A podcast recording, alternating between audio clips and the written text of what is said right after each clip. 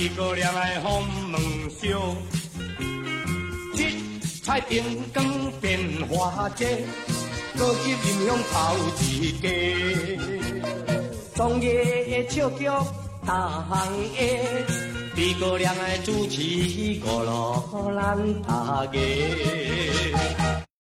Hello，大家晚上好，欢迎来到我们的两小只影评，我是阿凯。Hello，大家好，我是阿汤。Hello，大家好，我是小飞。Hello，大家好，我是小豪。嗯，今天我们的阿汤回到我们的节目里面来了，太久没见了，跑哪去了？呃，前一段时间因为工作的原因，有一些比较忙，然后也都都在外地。然后现在的话，就是这一期刚好是一个比较特别的节目，然后我也刚好是比较空闲了下来了，所以就来了一个荣耀回归。没错，这期就是我们的诸葛亮先生的节目。对可能你从小也是看他节目长大的吧？在闽南这一带的话，诸葛亮的这一个影响力还是很足的，特别是对于我们九零后、对八零后这一代的话，影响都会很大。嗯毕竟从小都是听这个节目长大的。那小飞呢？你应该也很喜欢诸葛亮先生吧？对啊，开玩笑，诸葛亮这种从小到大的那种偶像，好吗？台湾的综艺大咖。是啊，小豪你呢？是啊，从小我们也是都是看他的小品啊、录像带啊，是吧？还有听他的歌长大的，所以说，上次听到他去世的消息，也是嗯。心情也是挺沉重的。所以说呢，这期节目呢，我们不单要聊诸葛亮先生他自己的身世，还要聊他的一些作品，早期的综艺节目，还有他最后的一部电影《大调歌》遗作。好，那我们呢，这期呢就闲聊吧，有什么说什么，对，主要是纪念诸葛亮先生走了。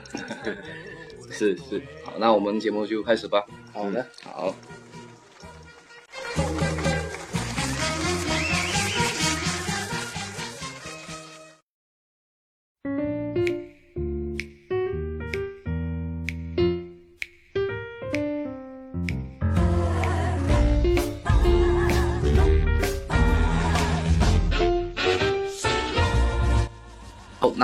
节目开始，这样子吧。今天这个节目，我觉得还是以诸葛亮为主，因为他普通话他也不是很会讲，基本上都讲台湾话。对那我们不妨也尝试一下用闽南话来讲，怎么样？可以啊。诸葛亮先生他基本都是一生都是以台语为主，他的台语是普通话，嗯，其实跟我们这个普通话。所以呢，我们这一次的话，应该是以台语为主，嗯然后中中间可能会掺杂一些普通话。对对对对对，当然有的听众可能听听不懂，对吧？对，对，好，那嗯，我们就讲闽南话吧，啊，嗯台湾话啊，开始啊，嗯，那开戏吧，开戏吧，一时也不适应讲闽南话。那这样子吧，由我先来介绍一下诸葛亮这边的一个生平吧。好，那诸葛亮的话，他本名叫做谢新达，嗯。他一九四六年出生在高雄市，他祖籍呢是福建漳州南靖这边的。然后呢，他以前的话，刚开始成名，还没成名之前，嗯，他只是在一个台呃台湾那边的一个歌厅里面打杂，然后后来因为一次那个主持人不在，他顶他去顶班，一炮而红，从此走上了综艺大综艺天王的这个地这个地位。他不只是主持，他也有小品、电视剧、电影。然后他之前的话有拍过一个比较早的电影，是那个《少林五祖》，里面饰演鸡婆大师。大家不知道这部有没有看过？他那个鸡婆大师那个把郝邵文跟释小龙那个吓的，这个好像是李连杰的电影，对李连杰的，电影嗯，然后里面有释小龙跟郝邵文嘛。嗯嗯嗯，然后他后面的话，因为他呃欠六合彩，对。负债过多，然后中间有一段时间，按他的话来说叫出国深深造，嗯，对，然后后来的话，他在台湾有被拍到一次，在那个街边吃那个吃火锅料，黑轮黑黑轮轮，哎。加鹅论，熬论哈熬，练熬练熬练熬熬练，然后他就是因为被被拍到之后，然后他很多好友开始在找他了，对。就觉得他重新复出，对。嗯。然后在零九年的时候，因为那个遇到了一个民事，就是说跟民事这边有，就是说有人民事有帮助他还了一部分债务，所以他出来帮民事主持一个诸葛会社。但你要提到一个人，就是他的好朋友于天，于天对，对。是他带他付出的，对，还有其实还有高凌风他们也是有帮助他的。嗯嗯然后诸葛亮现在的话，他有个侄女，就是有个女儿，嗯目前是还活跃在这个娱乐圈。但是他这个女儿在台湾的话比较稍微比较红火一点，在在我们国内的话，听到的应该大不多。陆这边，嗯，对对，叫谢金燕。还有一些晶晶，呃，谢晶晶的话，她没有。现在这次呃，他去世之前就是不开刀，对吧？原因就是为了帮她这位小女儿谢晶晶出这个歌手专辑啊。然后呢，我再介绍一点，就是诸葛亮先生呢，他的第一个贵人就是张帝，对带他进入这个歌厅秀这个行业。之后呢，他的第二位贵人出现了，就是杨登魁这位大老板，带他进入朱歌会社、万秀诸王等等等等，都是这位老大哥。所以说呢，这两位贵人呢，待会我们会详细介绍一下。好，那么接下来呢，我们就开始台湾话，开始诸葛亮的歌，听秀啊秀秀秀，好好，那那个嗯、我们咱来讲讲咱诶，诸葛亮这期来讲，咱来讲诸葛亮诶，咱来讲伊较早期诶迄期叫歌厅歌厅秀，毋是？啊，较早迄期诶，较早期诶，伊看到身边诶真侪于天啊，啊个黄西田，嗯，啊，好高林峰啊、高凌风等等啊，林啤酒啦，嗯嗯，嗯他身边的话，其实挺多那些一些好友啦，就是在歌厅秀这边这一个方面会帮助他比较多一点。嗯然后，然后他当时的话，在那个歌厅秀的话，一晚他赶场要赶四五场，一晚上的那个收入是非常多的。是，没错，然后，但是他这个，因为诸葛亮他在歌厅秀嘛，大家也知道，在那种场所里面的话，你单纯的枯燥的主持是没有人喜欢的。那诸葛亮就是有用他那种略带点色彩的主持风格，征服了整个台湾。所以说接下来呢，我我们可能节目里面会，因为会模仿他嘛，可能会掺杂一些色彩的东西在里面。那么也请嗯十八岁以下的小朋友们、听众们啊、稍微避嫌一下，包括呃父母亲呢也如果在场有你的孩子在听的话啊，也请他带他离开这个现场。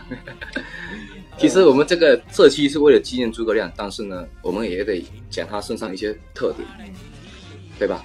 这个实话实说，因为真的这个人走得太可惜了。今天我们一定要好好讲讲这位。你还记得诸葛亮走前一天晚上，我们两个还在讨论。还说，哎，他的大屌哥电影什么时候上映，对吧？对然后刚讲讲讲，第二天小飞你就给我发微博过来，对啊，然后你给我发那个去世，凌晨五点去世，凌晨五点去世。我就说你不要乱来好不好？这个不能乱乱开玩笑。结果你真的，我一上网查，真的就去世了。对啊，真的是太可惜了。但是我还在工作，整个人情绪都不佳，真的。呵呵呵，那还是共吧。来来来来来，考你们一题，考你们一题。，好，嗯呃，既然都说他原名叫谢欣达，嗯你知道他是为什么让人家叫他诸葛亮的吗？嗯，那你讲一下，我们都不猜，因为这期我们都是有什么说什么的，请只讲，不用婉转的讲，来说吧。呃，主要是因为他在高雄 高雄，高雄今日剧院参加一个演出，叫做《廖天丁》。嗯嗯然后他在里面担任的一个丑角，这个丑角的名字就叫诸葛亮。哦然后就是因为这个，他就红了。红了之后，就变成这个丑角的诸葛亮的名字，就代替了他原本的本名，嗯就变成他这个人家就变成诸葛亮。是，哦是这样子。那好，其实诸葛亮的话，嗯他这个这个名字哈、其实是真的是太现在很基本上没有人知道他的真名叫谢比，较少，比较少。对，就是基本上都是以诸葛亮来戏称他，能够低高脸哎，对，迪格连。然后他的发型，就是他曾经零九年复出的时候，在诸葛会社跟胡一军主持的时候，他有一段时间是留的是平头，是但是。但是留了平头之后，台湾的民众反映这不是我们的诸葛亮，是。我们要马桶我们要盖马桶盖的诸葛亮。然后他一开刚开始的话，因为头发不可能长得那么快，嗯。他是戴假发。后面的话他是真的留了那个长头发，因为每个每每个观众来都会喜欢扯他的头发看是真是假，对，所以他干脆就留起了真的头发。所以说那个之后小猪嘛，罗志祥也开始模仿。他，也模仿得很像，嗯，是吧？对，对。模仿他的人其实很多。多，像他上康熙的时候那个汉典，陈汉典，对，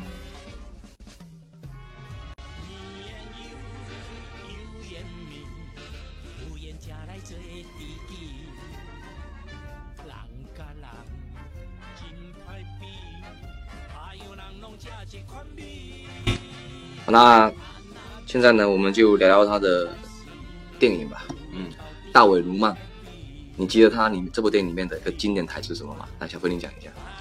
David 然后他是不是说要做老大，最基本的一个特点要怎么做到呢？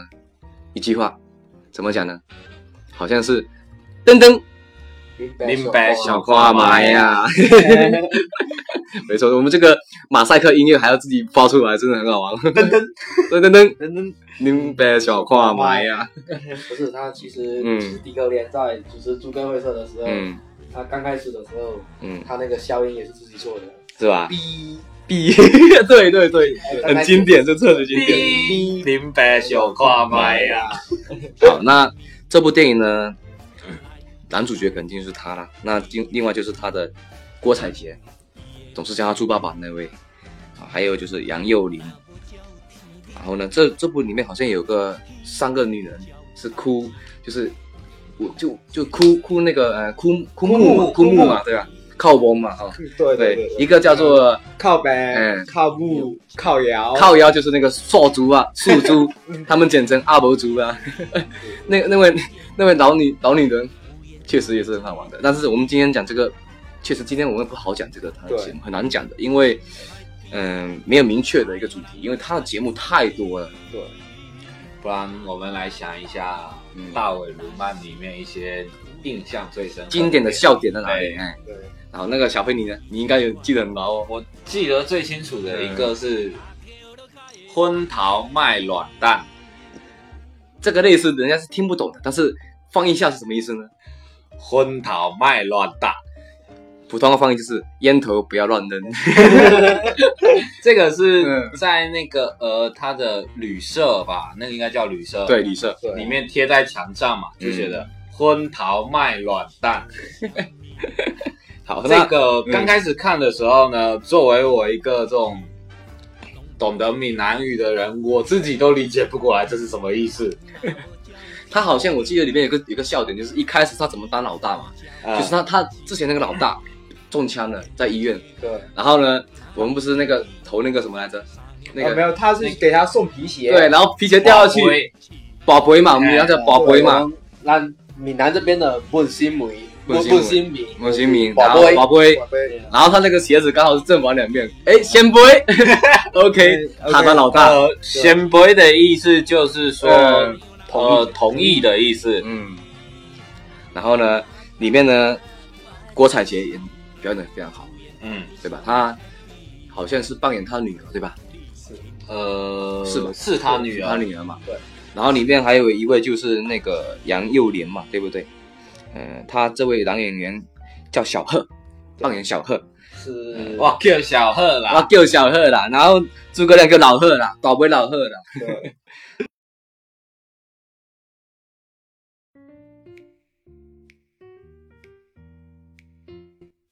后后面还有就是那个康康扮演那个塞吉多啊，是吧？嗯就是呃一开始呃宝贝罗姆啊之前那个老大去世之后嘛，他的儿子从美国回来，对。然后那个呃，嗯就是说嗯。塞塞基多呢是说他祈祷祈祷大死了之后，他的儿子塞基多从美国回来，然后嗯接手了他的那个位置之后嗯，然后再一次就是说火黑帮火拼的时候，把就是说原本的那个算命先生，也就是说那个老贺杀了，但是他一直以为他杀的其实是那个就是说大大伟，嗯，导播一下，但是后来发现，其实他杀死的并不是大伟，大伟还活着，而且并以老贺的身份组成了一个杜兰特工队。杜兰特工队，杜兰特工队，也就是那个话翻译的，DL 特工队，呃，然后对塞基多啊展开了一系列的报复行动。那么中间还有一位就是迪巴塞阿西扮演的那个人玩，叫他功夫对不对？对来，就那个嗯大伟呢，短波也他一开始他因为他也是莫名其妙当了那个老大，所以说他一开始他也是不会武功的。那为了就是说为了复仇呢，就跟了一个那个迪巴塞塞嗯学功夫学功夫，嗯，然后就学了一一招那个一指神功，一指神功。是，动作怎么怎么表演来着？是然后就是人的就是背后详情参照千年杀，呃。然后其实这个迪巴塞呢，他其实大家都是比较熟知的，因为他参演了挺多的一些普通话的一些剧，他不像啊诸葛亮，他没错纯粹没错活生活在台湾的圈子里面。嗯。像他呃《篮球火》里面，战杰和他爸爸，哦，哦，对对这么说大家都知道了终。极一班，对，终极一班里面也有，所以他这个人你们大家大家是比较熟知，但是他原名叫陈伯正。对，然后外号叫阿阿阿西阿西阿西阿西对阿塞阿塞阿塞呃，他猪肉西的意思就是切猪肉的师傅，啊，卖猪肉的师傅，迪巴塞，迪巴塞。对对。瘦瘦的嘛，然后长得很高的，对不对？对？对对，然后他曾经是那个嗯总统的贴身带刀侍卫，然后隐退之后呢，嗯，开班教授武术，然后副业就是在市场卖猪肉。他不是有一个经典的招牌动作嘛，把刀扔起来，就就就抓住，然后再往地上一扔，我操，那个动作很帅的。哇电板地板是那个电板电板电砧板砧板砧板对，砧板上面一扔完那个动作，然后认出他嘛，还要跟他拍手，跟主任拍手那个动作。反正我们这个没有画面，只能用讲的。对嗯，听众可能也不是看你们有看过《大胃流氓》，如果有看过的话，应该就能明白了里面的那些笑点确实很好笑。但是也要就是说有一定的闽南语基础的，看起来会比较好笑一点。一般我们大陆这边的话，就有呃漳州啊、厦门啊、泉州这方面的听。就是闽南闽南这一带，还有潮州，潮州人，对，还有那个宁德的霞浦，嗯对，会比较懂这些，其他的都会稍微。所以他的综艺节目的话呢，就是必须要有听得懂闽南话的人去看才对他的笑点才能比较明确地看出来。对嗯，那小飞，你有没有想到看到？OK，那我，小飞暂时再酝酿一下，他在想之前的看过的他的一些电影作品。那我们还是有请我们的阿汤来讲讲我们的下一部电影。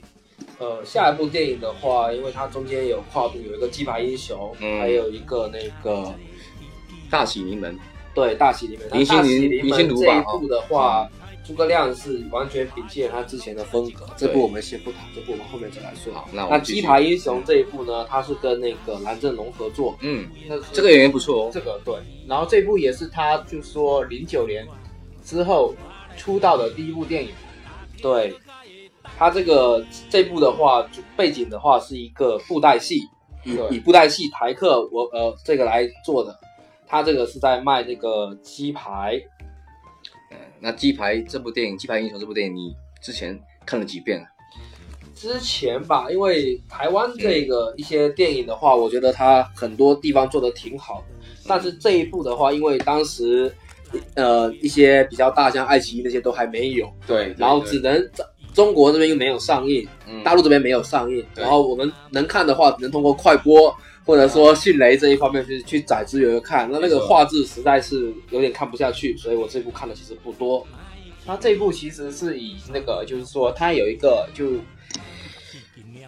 他那个诸葛亮扮演的那个人呢，之前其实他是在一个叫八八八夜市的地方嗯，卖和阿婆卖四神汤，四神汤，对对，然后后来由由于那个赌博欠债，然后跑路了，这跟真实情况有点类似哦。对啊他一般把他电影都拍成他自己亲身经历的，对对对吧？后来那个就是说，这个阿婆的孙子后来就当上了这个夜市智智慧的会长，然后把夜市打理的井井有条。嗯，然后这个诸葛亮演的这个角色呢，后来就阴差阳错的去当上了议员。嗯，然后就要把有一个议案，就是把这个夜市拆掉。对，然后然后建高楼大厦，对，他是因为他是作为这个议员嘛，又是从这个夜市出去的，所以他们这些父老乡亲的话，都有来找这个诸葛亮这边，说希望说他能出面把这个夜市保下来。然后这一步的话，就整个贯穿这条线的话，就是他当上这个议员，然后出面要把这个夜市保下来，最后保留成功，就是这样子。然后台湾的话，大家都知道，台湾的夜市文化是非常非常深远的，嗯而且也是非常著名的。然后也是因为这一部戏，然后让台湾的一些就是台湾的家庭伦理剧，大家也都知道《意难忘》这一类的嗯家庭伦理剧，对非常非常非常的长远。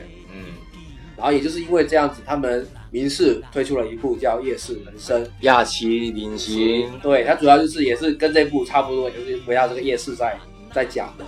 然后这，但是他们夜市人生就是把这一部《鸡排英雄》当做它的一个前奏来嗯做它的延续。嗯嗯嗯。对，好，那鸡排英雄之后还有一部哪部电影来着？还有一部叫《大喜临门》，林心如呃林心如那个扮演她女儿对吧？对。对对对，哦，这部电影的话，其实哭点很多，后面很很让人感动。对，因为我之前有说过嘛，这一部戏的里面的诸葛亮是完全摒弃了他之前的风格。对风格。嗯。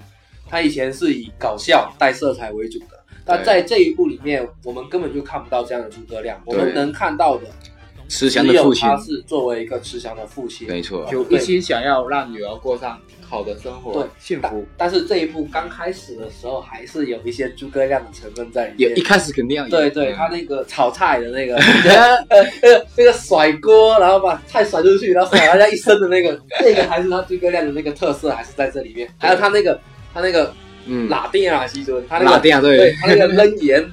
扔扔那个味精的时候，那个那个动作真的是 他的风格就在这里面。对没，错，这个这个笑点的话，回味一下还是确实很好笑。对，我一开始还是觉得说，哎，可能他还是用以前的风格，但是嗯真的真的看到后面，就是觉得说，嗯，我只能看得到一个慈祥的父亲。到最后他不是呃要结婚的时候嘛，他女儿林心如扮演的时候，他结婚的时候，然后诸葛亮呢，他就把他老婆的戒指给他女儿，然后讲了一段话。那段话其实我看了，我然后我都有点想哭的样子，真的演技太好了。是不是？而且在闽南这边的习俗的话，嗯都是会说，就是家里是其实是有一对，就是说男女这样一对，对没错那种戒指啊，或者说项链，这种是作为家祖传的，嗯家的就是对，它是一代一代往下传的，嗯，所以他正好也是把这个习俗这一方面写进去了，嗯嗯也是演进去了啦。嗯然后在他那个他们结婚的那个婚宴上面嘛，就是在北京这边的婚宴上面，嗯他们那个他女儿要劝阻她那个男朋友的时候，嗯。啊不对，那个应该叫未婚夫的时候，啊。被他甩在地上的那一瞬间，他女儿忍不住了，跑出去的时候，诸葛亮完全就是一个慈祥的父亲，说了一句对不起，是我们没有做好，是是然后提着他女儿的两双就是高跟鞋就去追他女儿去了，但是也没有追到他的女儿，他女儿出去散心了。嗯，这个这部电影其实我们也不用讲太多，主要是他还有一部就是他生前的遗作《大调哥》这部电影，对，你们期待吗？那个，这是这肯定会很期待，因为这一部的话算是他最后一生前最后的一部作品。对，而且这部作品的话，到现在一直也没有上映。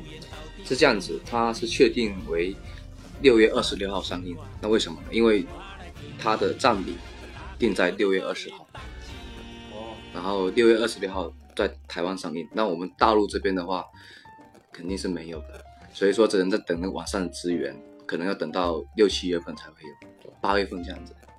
好，那那我们现在呢，他之前的一些节目呢，我们聊的差不多了，嗯其实还很多，太多了。嗯嗯，这期我们主要是纪念诸葛亮，所以说我们来聊聊他现在的状况吧，好吧？嗯，现在是他之前是大肠癌这个病的话，确实是比较让人头痛的。其实他一开始的话，很早就他自己有，早期的时候他就已经发现了。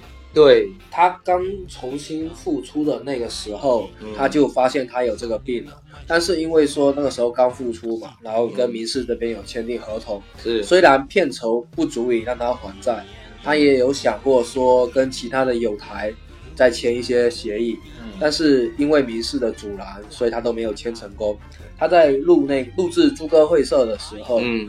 他其实就呃有多次在那个在录制的过程中大出血，对对，然后后面是有一些好转，但是最后他也是实在受不了，向民事的老板请辞，他离开了明氏，然后专心调养了一段时间之后，嗯，身体又好了一些，他才开始出来做万秀猪王。秀出王，对，之后万秀珠完之后，好好像还有一个叫猪哥一级棒，你们因为大陆这边资源收不到，对吧？还有就是我最近在看他的呃最新的节目，就是二零一五年到二零一六年的有一期节目，你们不知道，叫做呃华视呃天王猪哥秀，呃，然后那个搭配的那个主持人就是陈雅郎，厦门那个主持人嘛，对，嗯嗯，其实这些节目是知道，但是因为大陆这边的话，它一些综艺的封锁，我们是没有，对对对，也不能说封锁，就是说它资源没有共享过来，所以我们没办法第一时间看到。等到你看到的时候，它宣传又不多，等你看到的时候已经比较偏晚了。其实诸葛亮他这一生啊，大起大落，确实是不容易。包括他之前还中过中中过枪，对，就他欠欠债的那个八十年代末的时候嘛，他欠嗯嗯欠的好像是五六五亿还是六亿新台币嘛，嗯哼哼然后那时候就是说他就是被一个小弟讨债，然后拿枪抵着的时候枪走过了，对，然后就直接就是说导致诸葛亮中弹。所以他命很好。不是诸葛亮其实把这一段这一段他中枪的这一段说的说的很搞笑。嗯他说他说我中的地中枪的地方跟美国总统肯尼迪是一个地方。嗯，那其实我也是有总统病的。他的意思是这样子，其实我也是有总统病的，但是就是因为他欠债太多，他出国深造，嗯，他没有机会去当上这个台湾的总统。然后他还讲了一句很搞笑，就是说我中这个枪，然后老天爷没让我死，就是让我得还这笔债。对 他这样，他有讲过这句话，在那个《小燕之夜》那个综艺节目里面有讲过。对对对，其实诸葛亮的他很多时候他是会把快乐留给他的观众跟他的粉丝的。对，他不管自己生活的多么艰苦、多么困难，他永远都是在搞笑。对，他其实其实很多人现在都是在模仿他，比如陈汉典，嗯，真的是完全在模仿他。小猪啊罗志祥也有啊，小猪不算是完全在模仿他，但是他也模仿挺像的，我记得。他是这是模仿的像，嗯但是以他的就是这样一生的历程来说来说的话，做的话，是陈汉典。汉典其实他在康熙嗯。拿的钱真的很少，嗯，嗯，然后他就是专注的在搞笑。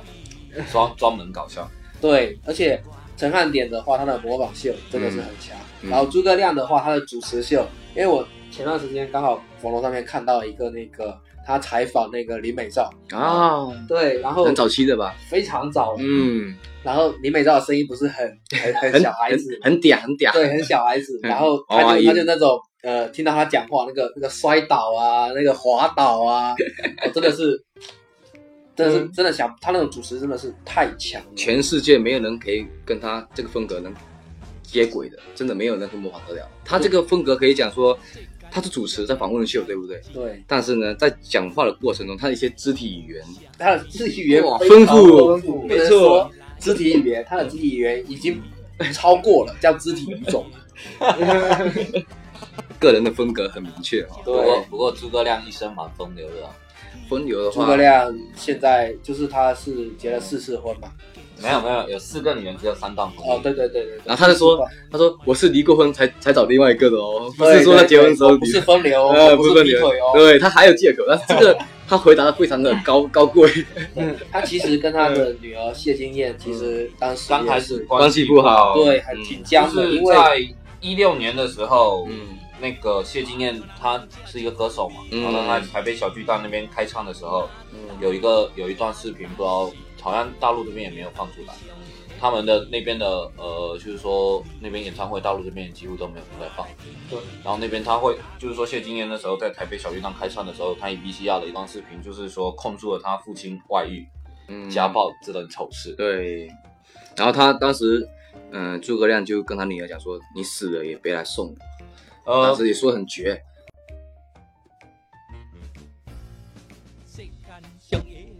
然后就是刚好在他进医院的时候嘛，他们两个就说开了，就和好了。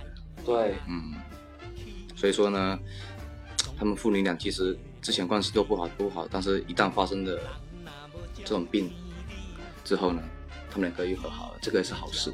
对，其实诸葛亮的话，他这个他这个患癌的期间嘛，就是他后面到末期了。嗯他本来是一个月要接受五次到六次的化疗，嗯但是后来的话，他因为就是说为了帮他那个谢谢晶晶嗯跟他小儿子，为了赚钱让他小儿子杨杨佑颖这边他的安家费，所以他一个月变成只化疗一次。嗯那时候的医医生的话也跟他们说过，说你这样下去是不行的。嗯，他然后他坚决拒绝治疗，不是坚决拒绝治疗，就是没有时间，他就是一直推脱。他为了赚钱嘛。对，然后后来他就医生就直接让那个诸葛亮的家人嗯签署了一份那个放弃治疗的协议。然后他也为了他女儿谢晶晶嘛出那个个个人专辑嘛，也是顶着病去赚这个钱，所以这个父亲父爱确实是很伟大。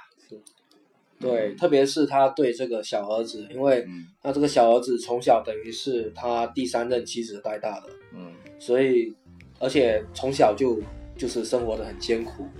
然后后来他付出的话，大部分的时间就是像这七四部戏来说的话，嗯也是一直为了他小儿子这边在赚钱。那天我有看他那个电视采访嘛，就是说于天嘛，于天是他的好兄弟嘛。对，然后，嗯，在他死的前一天晚上，他有就于天有接到他的电话，但是那时候已经他说话的口气已经不行了。对。然后于天说：“是是不是的哥呀？”啊，然后你你还认得出我呀？诸葛亮这么讲，然后刚讲两句话，电话就被挂断掉了。对，因为其实，在之前的话，诸葛亮退出诸葛会社的时候是于天去接的。。对对然，后那时候其实就有台湾记者在盛传说，他于天跟诸葛亮反目成仇之类的。嗯，那实际上面的话，因为我们不太清楚实际状况，但是到最后，对，但是诸葛亮最后这个话的话，可能两个人之间存在着误会，嗯，或者说长时间没有联系，但是后面的话还是说有有这个和好的迹象，因为毕竟呃两个人认识非常多年了，而且也是好兄弟。好像我感记得情很深于天的话是诸葛亮带起来的，于天小了诸葛亮十二岁，对对对，然后就是说，于天的时候不是急着去医院探望他病情嘛，他家属都不同意，拒绝来看。啊，这个时候于天就说：“我是想看我兄弟一眼都不行吗？”所以对说，感情特别深。其实诸葛亮的话，他为为人还是说很好的，嗯所以他在台湾演艺圈的话，他有很多的朋友，嗯嗯，而且很多晚辈的话看到他都是都是直接叫猪爸爸，对，因为不是叫猪哥哥哦，是是叫猪爸爸哦。很感恩诸葛亮，因为都是他们都是诸葛亮的节目呢，让他们红起来的，真的。对，台湾现在的很多小生其实都是诸葛亮啊、胡瓜啊之类的捧起来 的。好那小飞，嗯，你还记得诸葛亮？以前你在看的时候，我们在看是不是看录录像带对不对？啊，不是，那时候我们看好像是长的那个还是 CD 啊？CD 有长的长的吧，黑色那黑色个韩的 CD 都有看过，CD 是后面出来的。后面后面的啊，就是说我们在看的时候，这两他以前的节目非常火，火到什么程度？就是他们台湾的公交车上面有有电视都是放他节目，一旦电视上放的不是他节目，那些嗯、呃乘客都不上那个车。不是，不要说这些嗯。当时嗯那个年代，台湾那边只要走私过来一部，嗯，那部马上卖掉。对，不要说呃，也不要说走私啦，之前之前那个就是说诸葛亮的这些光碟啊，或者说这种卡带，在我们就是说闽南地区算是非常畅销的，风靡一时。简直就是真的是风靡一时。只要有有出来的这种光碟什么的，几乎就是说你在这间影视店出来了，隔天就马上就是找不到的，就是全部被买光了。对之，前我家里也很多啊，怎么现在找不到了？对我家里以前也很多，对但是现在都找不到。那时候我我就想妈，我想看，我妈是收起来不让我看。现在长大才知道，哇，这个大节目确实是太丰富了。当然有有一些色，彩的东西，对色彩小孩子了。对，不过他他也是很会掌握分寸啊，他会就是说消遣消遣这些出道的艺人，但是他那个分寸又把握的很好，不会让是，他其。实诸葛亮的话还有一个问题，就是说他属于说有那个心，没有那个胆。对，这是这是说的比较不好听，好听一点就是他能掌握分寸。呃，对对对，但是但是对于我来说哈，就是在我在我们闽南这一边或者台湾这边哦，有一句话就是这种怎么怎么描述这种这这样的人呢？啊，几滴腿啊，滑累累啊，他不是每次走走路的时候腿张得很开嘛？对用闽南话讲是“卡亏亏烫瓜路”，他还会讲这句话。反正闽南话很多点都是比较好笑的，但是放译成普通话就可能就对，就缺了。很多了。嗯，然后他有一句口头禅，就是问候人家家里人。那等下你讲一下。哎，这句话呢呃太好讲，我先用普通话讲一遍，叫“冷娘卡好”。冷凉卡好，对啊，翻译就是意思的话，就是问一下你妈妈最近怎么样。嗯，啊？用也也有个另外一个意思，就是呃，对对对，那用闽南语的意思来讲的话，就是“林娘卡好。好”。呃 当然，我们这个是讲这个节目的对细节，不是对听众朋友呃，们。对对大家不要误会。就是大概我们他的口头禅，我们大家说一下。好，那其实今天我们这个纪念诸葛亮这个节目呢，我相信听众朋友们应该也会来听的，因为这个综艺天王走了之后就再也没有了，对，对但是独一无二啊。没错，但是其实就是闽南这一边跟台湾这一边的对诸葛亮会稍微熟悉一些，嗯嗯，但是不能对于说比较熟悉吧，这简直就是我儿时记忆的一部分。对，是这么说没错。从，小但看大哈，对，但是的话，对于一些我们就是说其他省份的朋友来说，他可能还会有一些听就是听不太懂。啊，对，对我就是说，如果你们有时间的话，我建议你们去看一下，就是《康熙来了》里面关于诸葛亮的那一集。嗯，呃，对，娱乐百分百那期也不错，或，者说《娱乐百分百》里面，嗯还有《小燕之夜》里面也有。不过不过诸葛亮现在很多很多这种综艺节目会有出字幕哦，啊，就是字幕针对一些外地的嘛，诸葛亮的节目你不出字幕，啊，人家看得懂。就是等于说是外地的人嘛，啊，我们要要看字幕吗？呃，对啊，有有时候要看一点点，但是 因为他有的台湾腔跟我们闽呃，对对对，有有些不一样，是不一样，腔腔调会有，他不是不是，这叫口音不一样口音对对口音，他们那个恼羞成怒嗯。叫更小灯秀皮嗯。啊，我们这边的是更小，嗯。嗯，还有就是我们乱讲朗叔共，他们会说哦白共，呃，黑白讲，就是有一些不太一样，没错但是这边一天叫这里，他们那边叫这干这刚呃嗯。这种东西你不出字幕，人家看得懂。当然，不过他他很多时候的话，他的普通话就是啊，我男的嘞，我会来月经哦，阿果男的嘞，反正我就是他就是后面会有个口音，嗯。我什么嘞？呢，对嘞，有脱音嘛，有呃脱音对对吧？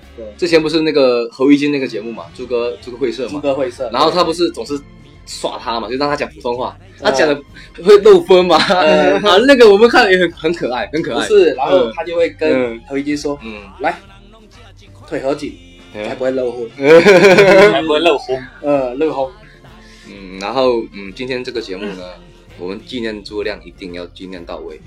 嗯那我相信以后我们再看其他的节目，我相信我们大家都会觉得心里也会很难受的。就是。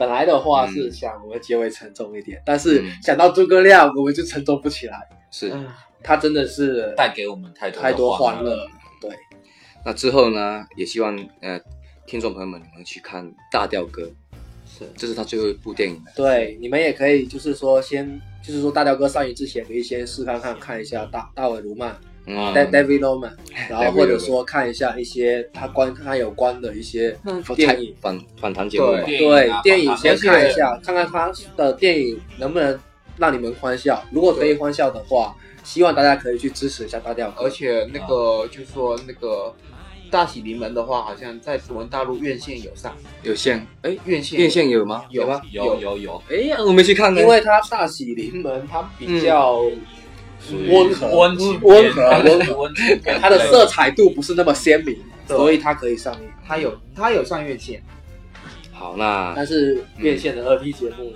现在的票房其实普遍都是不好。对，他的电影你们算得过来吗？他的电影其实说多也多，说不多也不多，一般都是以综艺节目为主。对，差不多十部这样。它比较多还是以综艺为主，所以他的封号叫综艺天王，不是叫电影天王。综艺天王，他你要说拿金那个金马奖，他都没有机会拿到，是，对吧？对，但是他其实他的那个也是挺全面的吧，他包括小品他也有，嗯，嗯。相声相相声也有，歌中剧啊，唱歌他也有几几首歌嗯，哦大家也都耳熟就是能详的。闽南这边比较耳熟能详的是那个东山再起，就是他复出那年第一张出的专辑。第一张专辑，而且 KTV 里面也有这首歌，因为非常励志。对对。嗯，好，那嗯，这期节目就想想呢，我们可以最后我们就愿我们的朱大哥啊一路好走，对，希望他能在呃天堂。天堂带给上帝多一点欢乐，是，让他普度众生。愿天堂没有病痛。嗯，希望他在天堂呢也能再做他这方面的综艺节目。是。啊，其实他之所以这么早就离开我们，估计也像保罗，上帝缺一个车赛车手，把保罗沃克带走，类似这样。现在缺了一个综艺主持人，综艺天王，综艺天王哦。所以把诸葛亮带走了。嗯。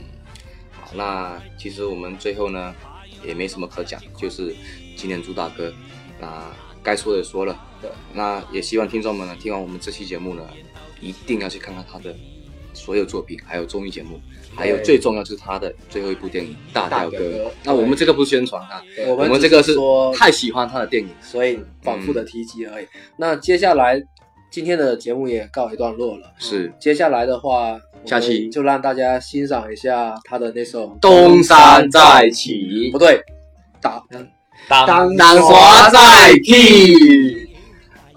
OK，朋友们，下期见，拜拜。拜拜拜拜。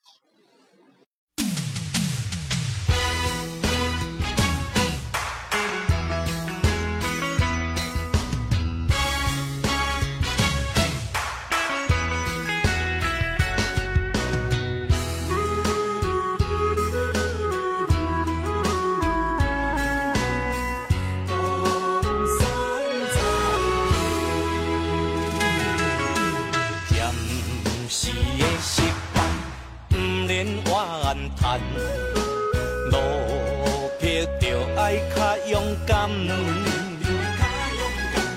有时天会光，有时天会暗，也袂永远这呢惨。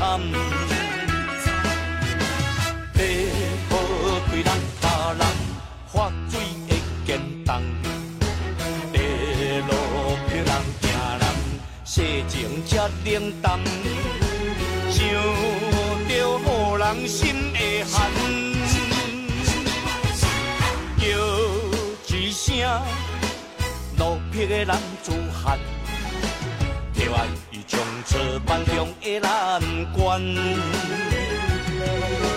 东山再起，名声搁流传。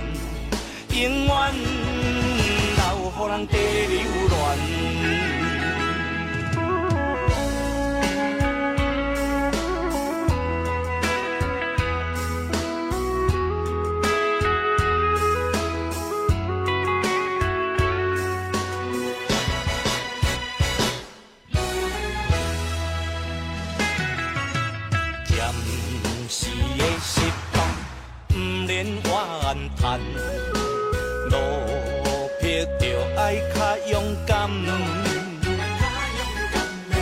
有时天的光，有时天的暗，也袂永远这呢惨。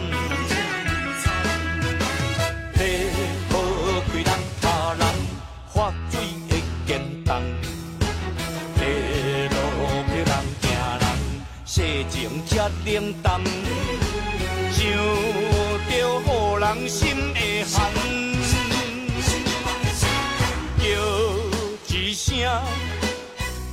路撇的人自汗，着爱伊从此万中的难关。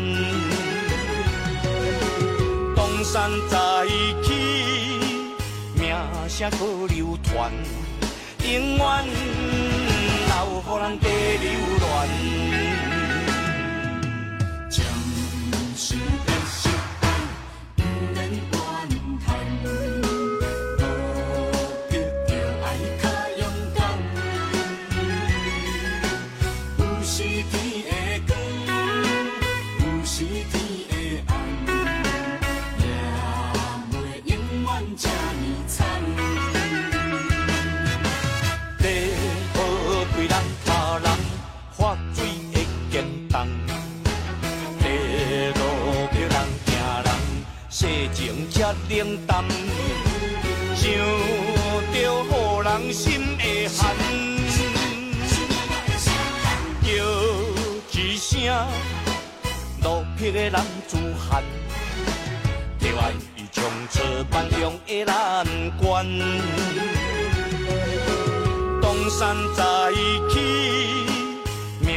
搁流传，永远留予咱地流连。